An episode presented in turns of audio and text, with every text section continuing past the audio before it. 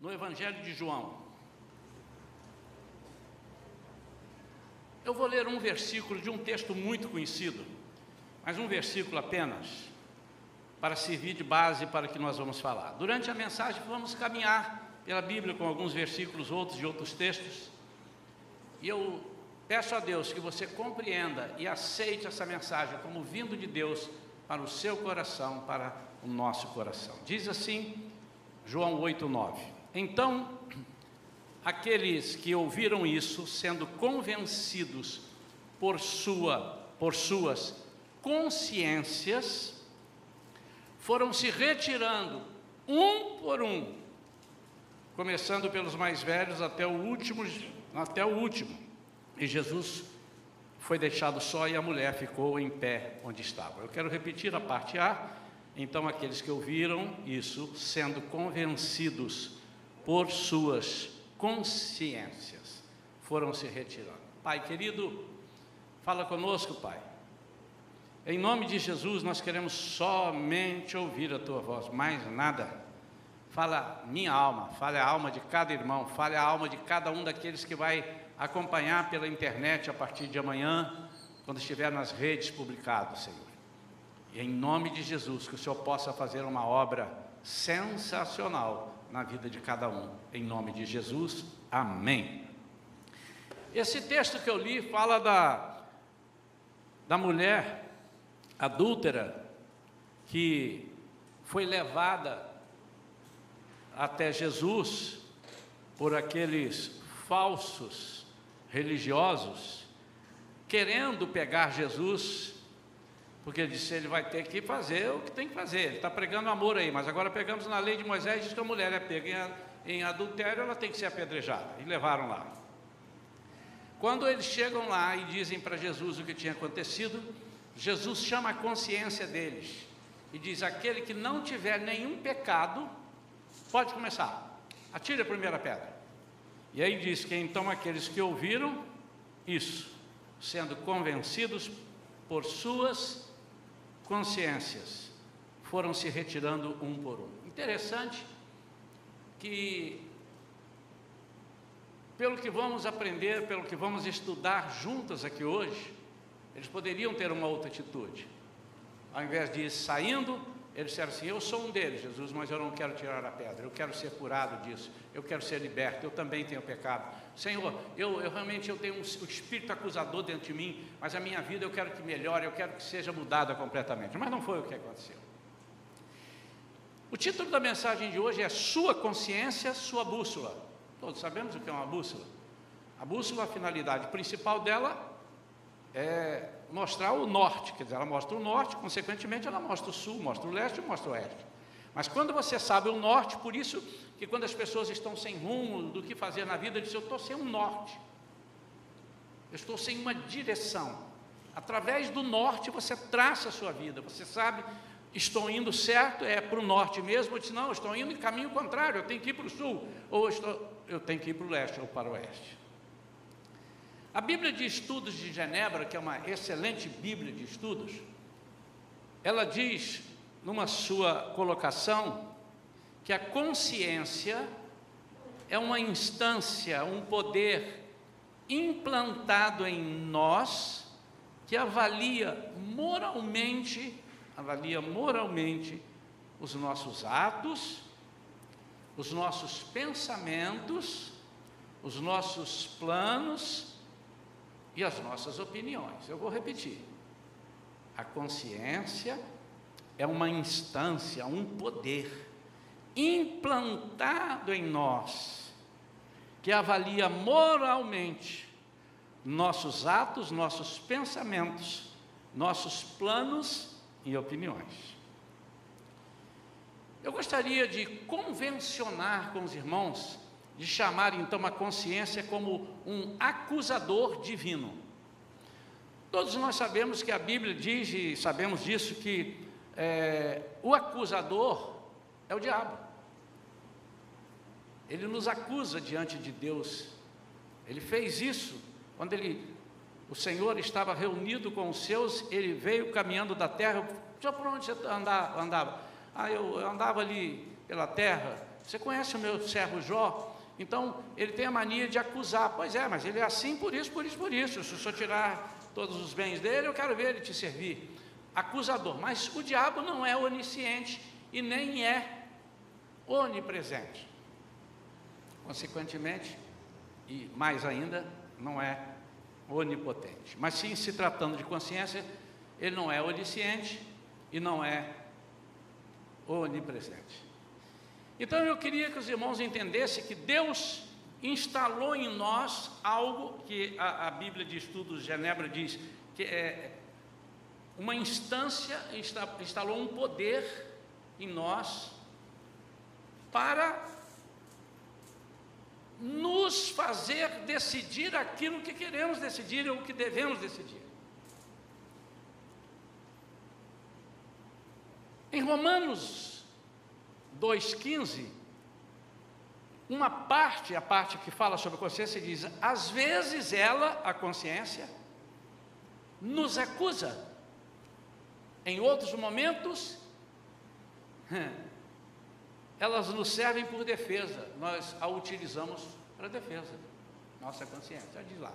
Pois demonstraram claramente que os mandamentos da lei estão gravados em seu coração, e disso dão testemunho a sua própria consciência. E seus pensamentos, algumas vezes os acusando, em outros momentos lhe servindo por defesa.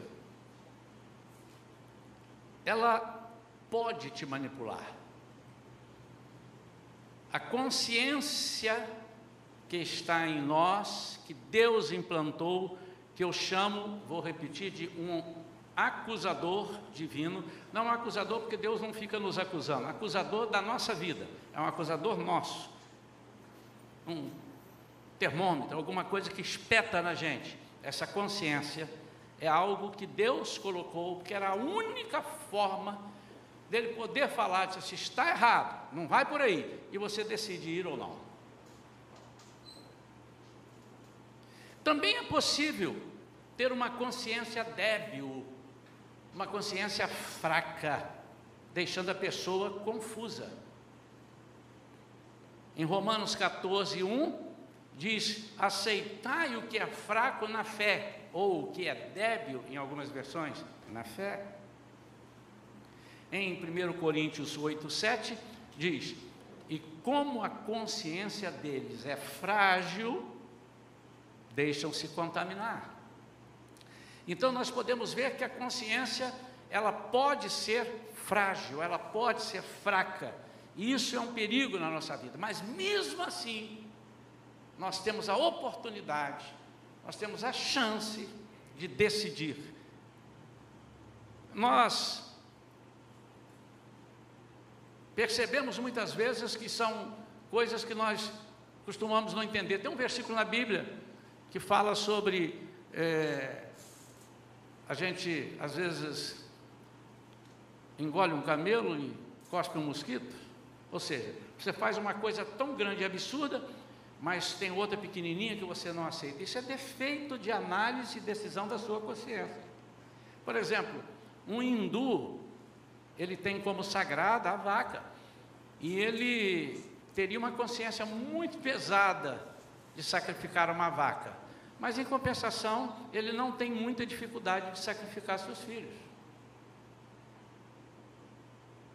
Mas nós estamos falando de consciências dos servos de Deus. E é isso que me interessa nessa noite. Porque a consciência dos servos de Deus, a consciência daqueles que são cristãos, tem atrapalhado a nossa caminhada, ou tem nos levado a um patamar superior. Portanto, eu queria convencionar também com os irmãos. A consciência atua de duas formas. Ela te conduz para mais perto do Senhor, ou ela te obriga, entre aspas, você a evitar a proximidade do Senhor. Por que, que eu coloquei o obriga, entre aspas? Porque ninguém é obrigado a fazer o que a consciência está falando. Consciência diz, faça isso. E você diz, não, está errado, eu não vou fazer, não vou fazer, não vou fazer. E você luta com ela, não vou fazer. Então ela está te obrigando. E muitas vezes ela vence. Ela é o nosso acusador divino, mas a decisão da atitude a tomar é sempre sua. Nunca, em momento nenhum, Deus te colocou inferior a isso. Se Deus não coloca a consciência em nós, é como se nós ficássemos sem bússola e um negócio meio biruta assim para lá e para cá, e não sabe o que é errado e o que é certo. Mas se Deus nos criou para morar com Ele, para vivermos com Ele, Ele instalou essa bússola e deu norte. E em vários momentos Ele diz onde está o norte. Ele disse: olhe para o autor e consumador da, da fé. Não se desvie nem para a direita nem para a esquerda, mas olhe para o alvo.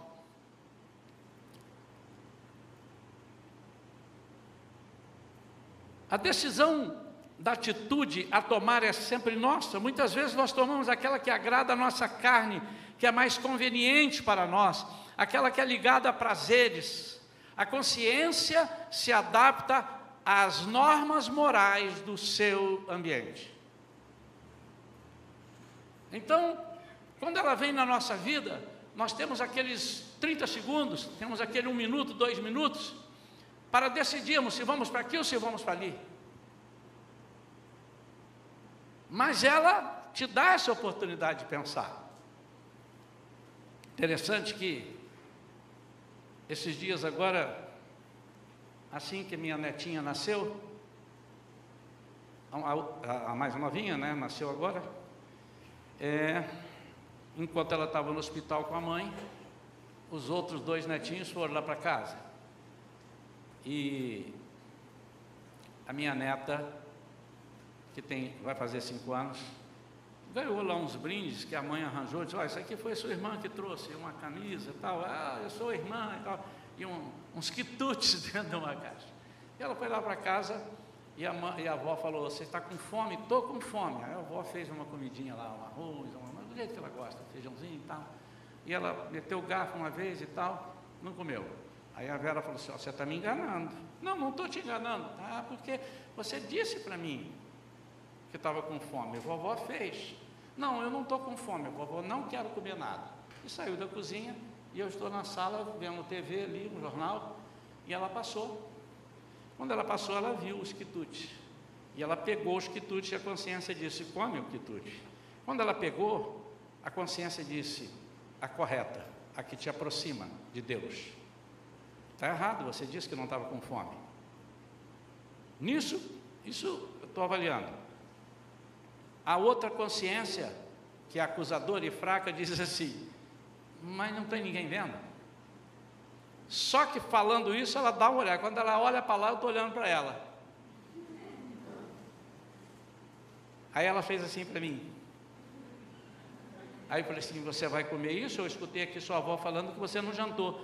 Não, eu não vou comer, só estava te mostrando.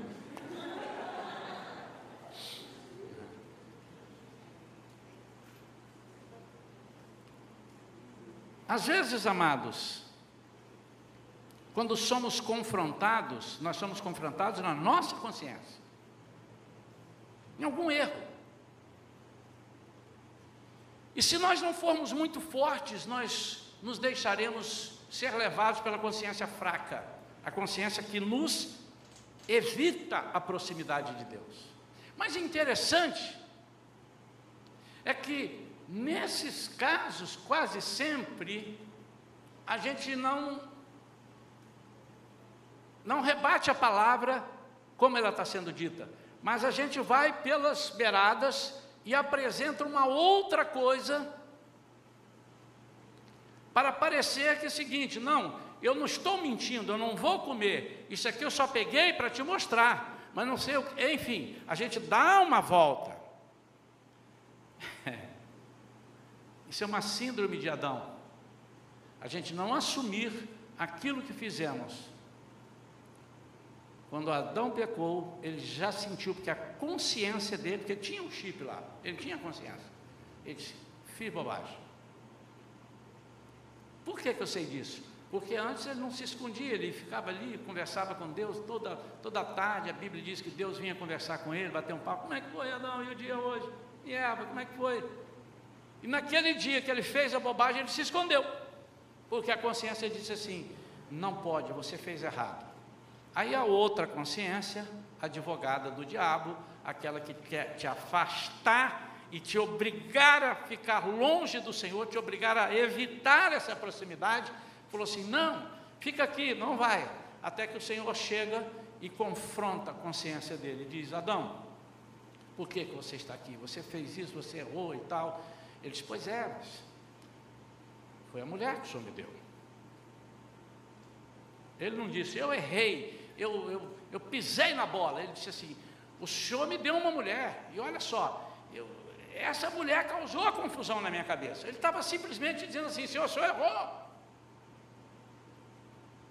Muitas vezes, amados, quando a gente confronta uma pessoa dizendo, filho, isso está errado, você não pode fazer assim. A pessoa, em vez de responder aquilo, você está falando em bicicleta, ele fala em sapato. Ele sai e diz assim, mas em compensação, olha assim, assim, assim, mas ninguém está falando daquilo. Por quê? Porque ele está buscando uma saída para justificar a consciência dele. Eu vou contar uma historinha, os irmãos vão entender essa dúbia ação da consciência. Uma que te conduz, quer te conduzir para mais perto, e a outra que te obriga a evitar e você fica sem saber o que fazer. Hoje nós estamos vivendo um tempo onde o evangelho está sendo banalizado. Eu tenho dito que o século 21 é o século do evangelho relax, de um Jesus relax. É um Jesus que diz assim: Eu te amo tanto que você pode fazer qualquer coisa, que eu continuo te amando. Já preguei sobre isso aqui. Jesus é 100% amor, mas ele é 100% justiça. Ele não pode, o amor dele não pode superar a justiça dele, senão ele falha. E a justiça dele não pode superar o amor dele, não pode ser sem amor, senão ele falha. São dois dos atributos, alguns atributos de Deus. Então, esse amor precisa ser trabalhado de uma forma que nós compreendamos que Deus quer o melhor para nós, mas da, da maneira correta. E eu vou contar uma experiência aqui, porque, assim, como eu dizia, sobre o, o, o século 21, eu, eu, eu, vi uma pesquisa agora sobre as pessoas é, milênios, as pessoas são jovens de 22 até 30 e poucos anos. Foi feita uma pesquisa com esses jovens evangélicos de uma empresa de altíssimo nível e grande credibilidade. E ela diz que 40%, 47% dos jovens evangélicos dizem que não deve evangelizar, deve deixar cada um resolver o que quer, não deve evangelizar cortando completamente o que a Bíblia ensina. Mas o que espanta é que esses, na sua maioria, muito mais que 47%, declaram que a melhor coisa que aconteceu na vida deles foi terem conhecido Jesus. Olha a consciência dupla. É incrível você falar, eu tenho um negócio aqui tão maravilhoso que eu faço questão de não querer que você tenha. Eu sou tão feliz, a melhor coisa que aconteceu na minha vida foi isso. Mas eu não vou falar para você, porque você não deve ter. Por quê? Porque ela é a melhor coisa da vida, eu não, não quero que você tenha. Porque eu. Olha que coisa absurda. Antes de contar a história, os irmãos já ouviram esse termo, que é uma dialética. Eu sei, alguns irmãos sabem o que é dialética, mas eu tirei do dicionário aqui da forma mais simples possível para os irmãos entenderem. Dialética é uma forma de discurso entre duas ou mais pessoas que possuem diferentes pontos de vista sobre um mesmo assunto, mas que pretendem estabelecer a verdade através de argumentos fundamentados e diferentes. É como se a pessoa dissesse assim: não, não há verdade. Eu ouvi uma reportagem, um, um PhD, não sei da onde, um doutor, não sei o que, estava numa, numa emissora de rádio muito conhecida, ele ia dar uma entrevista e ele disse, ele ia falar sobre a verdade. A verdade não existe. Porque a verdade para você não é verdade para mim, ninguém tem a verdade. Então a verdade não existe, porque uma coisa é verdade ali, não é verdade aqui, não é verdade aqui. Mas do lado de cá, no volante do carro, estava um crente, que sou eu. E eu disse, mas eu aprendi que Jesus é a verdade. E aprendi que ele diz: E conhecereis a verdade, e a verdade vos libertará. Como esse negócio que não existe a verdade? É essa coisa que está entrando, essa teoria que está entrando, onde cada um faz o que quer, porque a sua verdade é a sua verdade, e ainda que ela esteja totalmente errada, é a sua verdade. Errado. A Bíblia nos dá a verdade e nos manda seguir a verdade. E muitas vezes nós estudamos a Bíblia e pegamos o que interessa para nós na Bíblia. A consciência diz assim: então é, Davi fez isso, isso, isso, isso. Não, mas isso é um absurdo. Mas aí Davi teve outra mulher. Pô, Davi teve outra mulher, então eu posso ter outra mulher. Não é bem assim. Não, mas aqui está dizendo isso. Não, mas eu não concordo. Mas isso não é para você concordar. É a verdade. Diz que num país capitalista, essa é a historinha. Alguns fazendeiros tinham uma espécie de, um, de, uma, de uma cooperativa de fazendas. E eles foram até o prefeito da cidade que coordenava aquilo e disseram assim: Senhor prefeito, o senhor pode nos dizer o que é uma dialética? Eu já expliquei aqui para os irmãos o que é dialética, para os irmãos entenderem a história agora, né? E o prefeito disse: Cara, pessoal, isso é muito difícil de explicar, mas vamos fazer o seguinte: eu vou contar uma história e vocês vão entender o que é dialética. Estão os professores aqui, né? Ele disse: Imagine que dois sujeitos venham até mim e um está limpo e o outro está sujo. Eu ofereço um banho aos dois. Qual dos dois aceitará a oferta? Os fazendeiros responderam: O sujo. E ele disse: Não, o limpo. Pois o limpo está acostumado a tomar banho e o sujo não valoriza a higiene. Portanto, quem aceitará o banho? Aí o rapaz, o limpo. Ele disse: Não, o sujo. Porque o limpo já está acostumado, ele está limpo. E o sujo está sujo, ele precisa de um banho. Então, quem vai tomar o banho? Ele disse. O sujo. Ele disse: Não, os dois. Porque o limpo toma banho sempre. Ele não vai perder essa oportunidade. E o sujo precisa tomar banho. Então, quem vai tomar banho? Ele disse: Ambos. Não, nenhum dos dois. Mas como de um dos dois? É porque o, o limpo já está limpo, não precisa tomar banho. E o sujo não faz questão nenhuma de tomar banho. E eles disseram assim: olha, como é que nós podemos entender isso? Cada vez o Senhor responde aquilo que combina com o que o Senhor quer ouvir de nós. Isso é dialética, ele falou. Isso é dialética. E às vezes, amados, nós perguntamos sobre as coisas de Deus como se tivesse um regulamento, e não deve ser como um regulamento. Pastor, é pecado eu fazer isso? Eu respondo: vem conosco, nós aqui, para os irmãos que estão nos visitando, que ainda não são membros dessa igreja, se desejarem vir, saber como é que a nossa, nós atuamos por princípios e não por regras. Nós queremos que a pessoa se aproxime de Deus e aprenda os princípios. Não pode ser por regra. Porque você aproximando da presença de Deus, você vai ter nojo das coisas erradas e não vai querer fazer. Você tendo uma regra, você uma hora vai tentar quebrar essa regra. E se ficar com raiva de mim, você vai quebrar na primeira. Se você ficar com raiva do seu líder aqui dentro da igreja, você vai quebrar na primeira, só para espezinhar. Mas são princípios.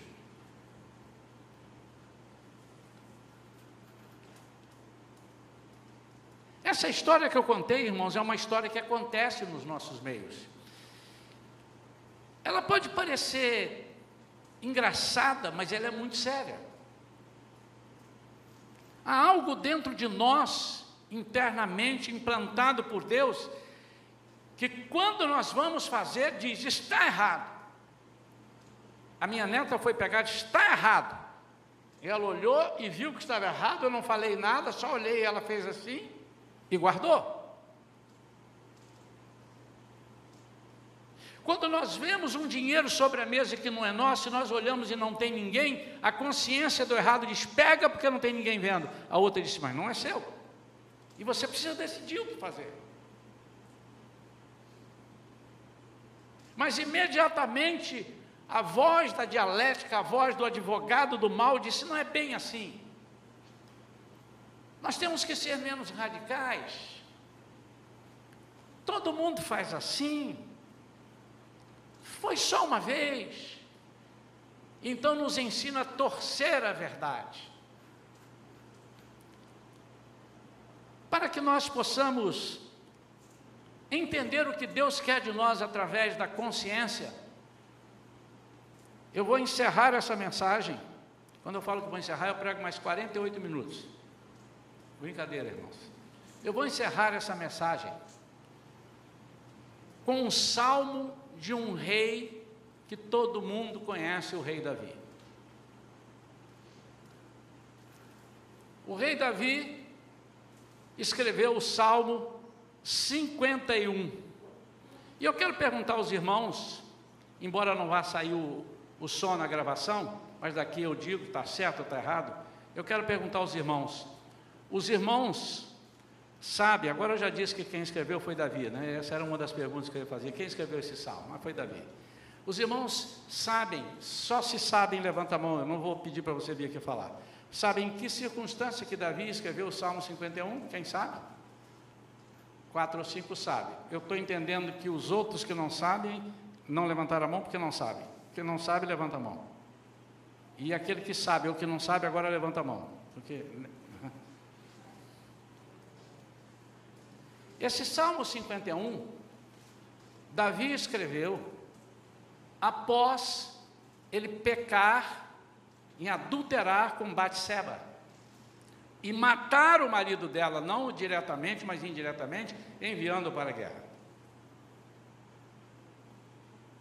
E quando ele é confrontado na sua consciência, por quê? A consciência dele estava cauterizada Deus não estava conseguindo falar com ele, ele estava relax. Eu sou o rei, aqui quem manda sou eu. E ele piora a situação quando ele soube que Urias voltou da guerra para dar uma visitada e ver, falar com, com, com o rei. Ele disse: Vai para vai casa, dorme com a sua mulher, você merece. Disse, não, não posso ir para casa dormir com a minha mulher. Onde está todo mundo na guerra? Porque ele queria o seguinte: que Davi dormisse com ela para ser o autor da gravidez, porque Batseba já tinha dito para Davi: agora eu estou grávida de você. E ele disse: que lasqueira. O cara está na guerra, ela está grávida, quem engravidou ela? Aí a consciência do diabo disse assim: olha, você arranja um jeito, você é o rei, cara, você pode tudo. Quem manda aqui? Sois rei, sois rei. e ele então manda uma carta para o general dele e disse assim: coloca Urias na frente, na frente da batalha. E colocou e ele morreu. Aí Davi disse assim: uh, ah, a consciência ainda trabalhando o diabo, está vendo? Tudo tem jeito, ninguém vai saber. Nós muitas vezes somos assim, amados. Quando é muito mais fácil nós confessarmos. Aí o Davi faz esse salmo, e nós vamos dos 19 capítulos versículos dele, eu vou pegar uns sete ou oito aqui para nós. Nós vamos lendo o Salmo para eu concluir essa mensagem e dizer o que que a consciência que nos aproxima de Deus pode fazer. Nós temos falado muito sobre isso, sobre Davi ser um homem com coração segundo o coração de Deus. Como pode uma pessoa que comete um crime e um adultério ser? A diferença é que ele faz isso aqui que ele vai fazer, ele se arrepende e nunca mais comete. Mas vamos aqui, a consciência que o aproxima de Deus vai trabalhar na vida dele, vamos entender. No versículos 1 a 3 e diz: Tem piedade de mim, ó Deus, segundo a tua misericórdia. Conforme a tua grande clemência, apaga minhas transgressões. Lava-me de toda a minha culpa e purifica-me do meu pecado, pois no meu íntimo eu reconheço as minhas transgressões e trago sempre presente o horror do meu pecado. Tem piedade de mim, apaga minha transgressão a sua consciência o leva, e fez isso com Davi, a reconhecer que precisa de perdão e manifesta que deseja corrigir o erro. Irmãos, quando ele soube que ele era pecador, foi Natan que trouxe para ele a notícia. Porque Deus não estava conseguindo fazer com que ele entendesse. Deus então vai ao profeta Natan, mexe na consciência de Natan, fala com ele, Natan, vai lá e fala com Davi, confronta o rei Davi, e Natan foi. Ele disse: Como é que eu vou fazer? O rei poderia matá-lo. Rapaz, você é muito folgado. Você é um profeta, mas você é muito folgado. Eu sou rei aqui, cara. Quem manda eu. não vou nem sujar minhas mãos. Mata esse camarada aqui. Ele podia fazer isso. Mas Natan contou uma história para ele. Ele disse: Rei, tem um homem que tem muitas ovelhas, muitas ovelhas. E tem um homem que só tem uma ovelhinha. Esse que tem muitas ovelhas. Foi lá, pegou a ovelhinha só daquele que tem uma só. Pegou, matou, comeu ela. O que, que deve ser feito? Davi deu um soco na mesa. Traga esse miserável aqui. Ele tem que morrer. Que isso não é possível. Ele disse, mas então é o Senhor isso. O senhor tem tantas ovelhas aqui, o senhor poderia escolher uma das qualquer mulheres aqui, o senhor foi escolher a do outro, que só tinha uma, lá. Aí Davi escreve isso. Ele podia dizer assim: você é folgado, hein? Ou ele poderia entrar na dialética, dizer você está vendo por um prisma. Você está vendo por um prisma, mas outros servos de Deus tiveram várias mulheres. E assim que às vezes a gente faz. Não é bem assim. Você está vendo, você está sendo radical. Você não tem amor. Essa igreja não possui amor. Essa igreja não se importa conosco. E eu vou embora daqui porque não tem amor. Mas quando a gente vai ver, a pessoa está usando a consciência do lado contrário. Aí no versículo 4, ele diz assim: Pequei contra ti, contra ti somente pratiquei o mal que tanto reprovas. Portanto, justa é a tua sentença e incontestável ao julgar-me condenado. O que, é que ele diz? Ele confessa o pecado e diz esse pecado eu sei, o Senhor reprova. E ele aceita a sentença e diz que ela é incontestável. Ou seja, não tem diálogo para isso, não tem discussão para isso. Existem algumas coisas, já fiz alguns gabinetes aqui com alguns irmãos, e às vezes a pessoa diz, pastor, mas isso assim, assim, não, meu irmão, mas olha só, isso assim, assim, assim é isso, a Bíblia diz exatamente isso. Não, mas olha só, Pensa comigo, eu não vou pensar e não vou te deixar falar sobre isto, porque senão eu vou te dar a oportunidade de você pensar que você está certo. Daqui a pouco você vai pensar que você está certo. E é uma coisa que está clara. É, não, não, não, entendi. Então, nós temos que ter muito cuidado, porque de repente a pessoa começa a dialogar e te enrola. Mas não pode, porque nós precisamos reconhecer como Davi fez. O versículo 6, ele diz assim: Sei que tu queres estabelecer a verdade no meu interior, e no meu coração ministras a tua sabedoria. Ele entende o propósito da correção. Há pessoas que não aceitam ser corrigidas. E pensa que o irmão que está corrigindo, ou o pastor, ou o discipulador, o líder dele, está contra ele. E ele no versículo 6 ele diz: Eu entendo qual é o propósito. Dois pontos é estabelecer a verdade no meu interior, é ministrar sabedoria ao coração, porque sendo sábio, dificilmente ele seria pego novamente no mesmo erro, e nunca mais Davi cometeu o mesmo erro. Essa consciência conduziu Davi para mais perto de Deus. No versículo 8, ele diz: Olha que interessante. Faze-me voltar a ouvir júbilo e alegria, e os ossos que esmagaste, exultarão. Versículo 8. Faze-me voltar a ouvir o júbilo. Aquele não somente pede perdão, mas ele diz assim: Eu desejo ter experiências com Deus, eu quero me jubilar com Deus. Restaure em mim um coração ensinável. Pela minha experiência de vida cristã, lá se vão mais de não sei quantos anos, os irmãos aí imaginem, desde que eu nasci, e alguns anos liderando igreja, alguns anos passei ouvindo e participando de várias igrejas, eu percebo que isso aqui é uma coisa tremenda, que a consciência obriga a pessoa a se afastar de Deus, ela trabalha para isso. E a pessoa, quando está cometendo alguma falha e ele não quer corrigir, ele começa, ele senta aqui, depois ele passa a sentar no meio da igreja, depois ele passa a sentar lá para o final, depois ele vem uma vez ou outra na igreja, depois ele dá uma desculpa esfarrapada e ele começa a não participar. Mas, pastor, mas é preciso estar na igreja? Não sei, Jesus disse que as portas do inferno não prevalecerão contra a minha igreja, a igreja é de Cristo. Mas também não é só vir à igreja que você vai consertar. Por isso que nós estamos falando de consciência. Trabalhar. A igreja não é para nós assistirmos, a igreja é para nós servirmos a Deus. Olha o versículo 10. Versículo 10 ele diz assim: Ó Deus meu, cria em mim um coração puro, renova dentro de mim um espírito inabalável. Aqui ele pede um coração focado neste tesouro que é Deus, um coração puro. Jesus disse: Onde estiver o seu tesouro, ali estará o seu coração.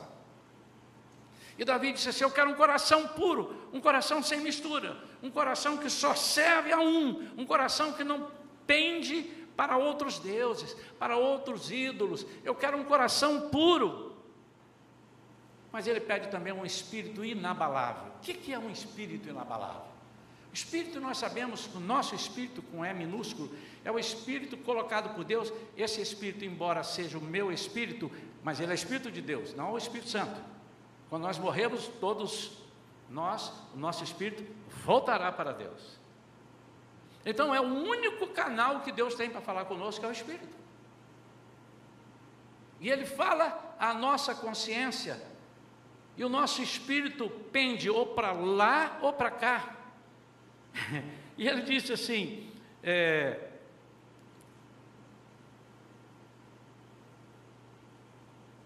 um espírito, um canal exclusivo para Deus falar comigo. Nenhum outro espírito terá direito de falar a Davi mais. Ele disse: Eu não quero, eu quero um espírito inabalável, que não se abala com qualquer, qualquer coisa. Agora, olha que coisa tremenda o versículo 12 dele, consciência dele. Restitui-me a alegria da tua salvação e sustenta-me com um espírito disposto a obedecer. Irmãos, restituir a alegria da salvação é para Deus tão importante ou mais do que a sua salvação. Deus não quer só que você seja salvo, Ele quer que você tenha alegria. Por quê? Porque se você for alegre com a sua salvação, você vai extravasar essa alegria. Você vai dizer para as pessoas: olha, você está assim porque você não conhece Jesus. Você está assim porque você não está salvo ainda, você não experimentou o que é maravilhoso. Ao invés de ser punido toda hora e rechaçado e apontado e acusado pelo diabo, tem um Jesus maravilhoso, ele te salva. E essa alegria ele tinha perdido, ele tinha perdido aquele primeiro amor. Deixa eu repetir, irmãos: não basta sermos salvos, precisamos ser alegres com a nossa salvação. E muitas vezes a nossa consciência é tratada de assim, bobagem, cara. Negócio de ir à igreja todo dia, ou de fazer esse trabalho lá na igreja, de trabalhar para a igreja, de trabalhar para não sei o quê, de fazer isso, fazer aquilo. Aí você, é a verdade. E alguns, em vez de falar que não quer, diz assim: sabe o que, que é? é é porque tem muita gente, tem gente que não está fazendo nada. E o que, que você tem com as pessoas que não estão fazendo nada? Você tem que dar conta de si diante de Deus. Não é verdade, irmãos? E a alegria da salvação é algo que faz o nosso corpo saltar em, em, em, em vários pontos. Agora o versículo 13 para mim arrebenta. Ele diz: Então ensinarei os teus caminhos aos transgressores, para que os pecadores se voltem também para ti. Aqui ele está jogando para o chão todo o espírito de egoísmo e de orgulho, todo o espírito que fala farinha pouca, meu pirão primeiro. Ele diz assim: Senhor, eu não estou só querendo perdão, eu não estou querendo ser restaurado, eu quero restaurar pessoas. Eu ensinarei os teus caminhos aos transgressores. Ele se coloca a serviço de Deus para ser um discipulador, olha só a diferença. E muitas vezes nós preferimos deixar o irmão escolher o que ele quiser. Faz não, irmão, deixa assim.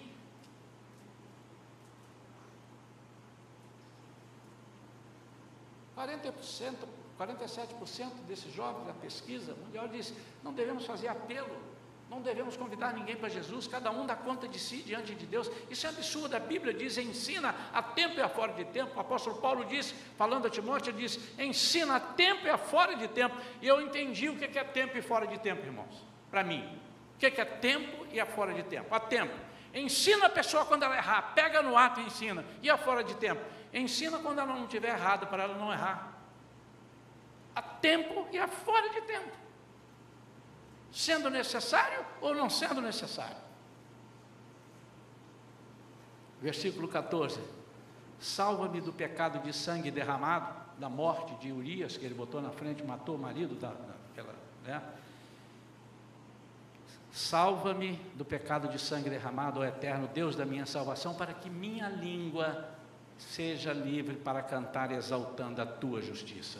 Muitas vezes, amados, nós estamos com um pecado oculto, a nossa consciência está pesada e nós não conseguimos falar com Deus, por isso nós não conseguimos louvar. Não conseguimos. Não temos razão para louvar.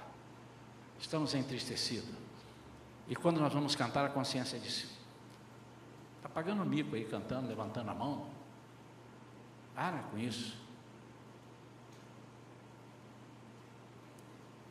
Versículo 15: Ó oh Senhor, dá palavras corretas aos meus lábios, para que minha boca possa proclamar o teu louvor. Está dentro disso que eu estou dizendo.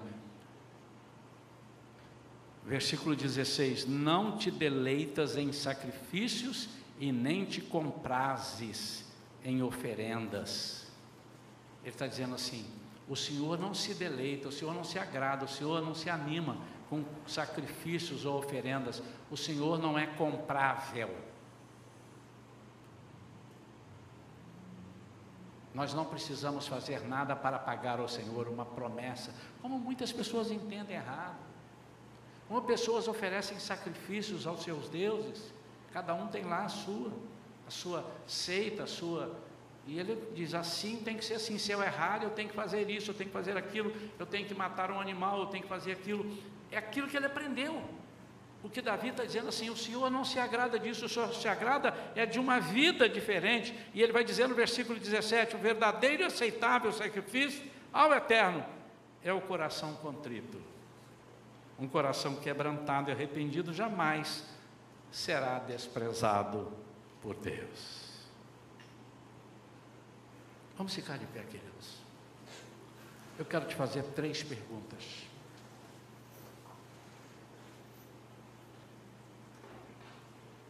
A primeira pergunta que eu quero lhe fazer: para onde sua consciência está te conduzindo? Como nós vimos aqui, ela pode te conduzir para mais perto do Senhor. E o Davi disse: Eu pequei contra ti, os meus ossos estavam esmagados mas ele se arrepende. Ele disse: Não tire de mim o teu espírito. Leia esse Salmo 51, depois com calma você vai ver. Então a consciência dele acusa, ele disse: Você fez errado, você vai para onde, Davi? Ele disse: Eu vou para o Senhor. Eu vou para o Senhor. Eu te pergunto: onde está a sua consciência te conduzindo? Segundo, verifique se ela não está te obrigando, entre aspas. Ela não tem condição de te obrigar, mas ela luta para que você se afaste do Senhor. E aí ela coloca uma série de coisas. Você de, de repente está cometendo alguma coisa errada na sua vida, E quando você chega para servir o Senhor, ela disse assim: Isso é um evangelho de fachada. Olha aí, irmãos, recentemente alguns escândalos envolvendo servos de Deus, mas ainda bem que envolvendo, ainda bem não, eu digo, eh, retiro essa palavra, não ainda bem, mas além dos servos de Deus que eu chamo dos cristãos, também tem padres, também tem lá o, o espiritualista, né? Alguém colocou a foto deles todos e diz: a diferença não está na religião, está no caráter. E a consciência quer nos conduzir a um caráter, o caráter de Deus. Nós fomos feitos à imagem e semelhança dele, no caráter. Esse é um atributo de Deus que nós podemos ter, o caráter de Deus. Mas muito se falou, e esses que têm a consciência, que estão precisando de perdão, eles arranjam um álibi, está vendo? É por isso que eu não quero ser crente, por isso que eu não vou, vai, aí. Mas não olha para aqueles que nunca pecaram, nunca erraram. Conheço um homem que viveu até um dia desse, Billy Graham, e não existe isso aqui, nunca ninguém soube nada. Espelhe nele, por que você vai esperar no outro que teve dez mulheres? Você imaginou? Se você olhar os médicos que foram corruptos e subornáveis e desejar e determinar no seu coração de nunca mais vou ao médico. Terceira e última pergunta que eu quero te Então a segunda é: você identifica alguma coisa que está falando uma mentira boba? É o advogado lá do mal dizendo: olha, isso é assim, essa assado aqui ninguém gosta de você. Olha como é que as pessoas não gostam de você. Terceira coisa, use a sua consciência para buscar o melhor de Deus. Davi aqui estava dizendo: Eu quero muito mais do que eu já conhecia. Quero buscar o melhor de Deus. Deixa eu te dizer uma coisa: há pessoas que não conseguem dormir por causa de algumas coisas de sua consciência. E há casos de pessoas que ficaram muito piores de saúde, de vida, a pessoa pode enlouquecer. Judas foi acusado na sua consciência. E ele tomou uma atitude. Ele disse: Eu não vou voltar atrás. Ele teve um remorso. Ele foi chorar, mas ele continuou com a consciência errada. O que, que ele fez? Correu e foi se enforcar. Mas teve um homem que andou durante três anos e meio junto com Jesus e um dia a sua consciência o traiu. E perguntado: Você também não é um deles? E ele disse: Eu não conheço. Mas eu ouvi você, não, você não você está enganado. E perguntou pela terceira vez, disse, senhora, para com essa conversa, porque eu não sei o que você está falando. E esse homem era Pedro. Só que naquele exato momento, a palavra de Deus ele deixou entrar e meteu a verdade na consciência dele. E diz a Bíblia que ele chorou amargamente.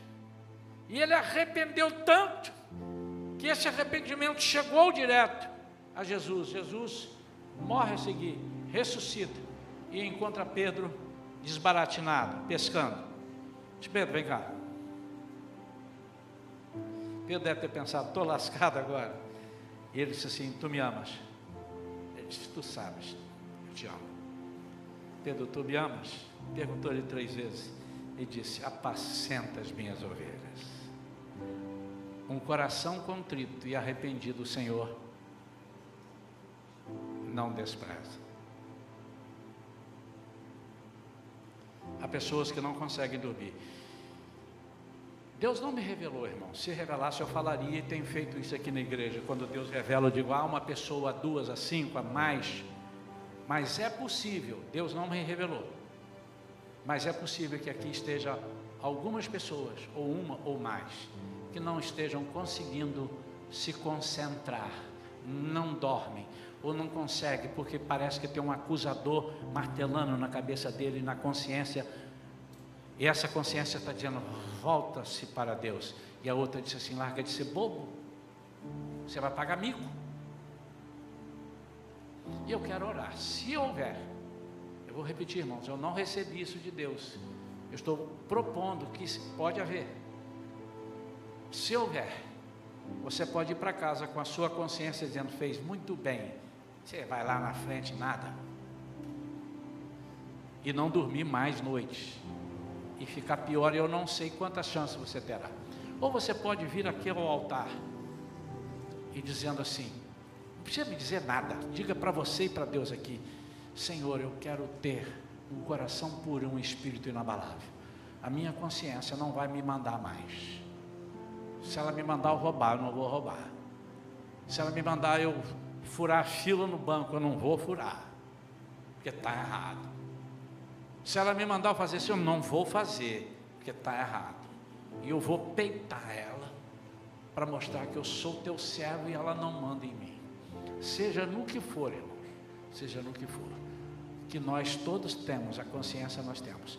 Então, se alguém precisa dessa oração, para te deixar aliviado. Talvez você esteja até tomando remédio para isso.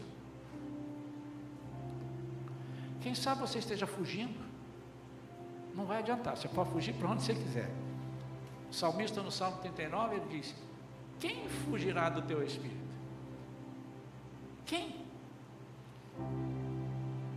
Por favor, se há alguém que precisa de uma oração nesse sentido, venha aqui à frente eu vou orar pelos que vierem aqui à frente, depois eu vou orar pela igreja, pelos demais assuntos. Mas eu queria que você tivesse a oportunidade, agora é com você, a sua consciência está te dizendo alguma coisa. Algumas vezes eu cheguei lá fora e o irmão me pegou pelo braço e disse, pastor, se o senhor falasse mais uma vez eu ia. Consciência. Consciência disse, não, não vai não. Se ele chamar cinco, você vai. Não espere ele falar isso. Eu disse, não, eu não te dou ouvido. Eu vou à consciência que me aproxima de Deus. Eu quero conversar com Deus, eu quero ser diferente daqui para frente. Tem alguém que precisa dessa oração? Se tiver, pode vir. Eu orar pela sua vida. Para curar você. Quem sabe você tem uma enfermidade que é psicológica. Que a sua consciência está te acusando.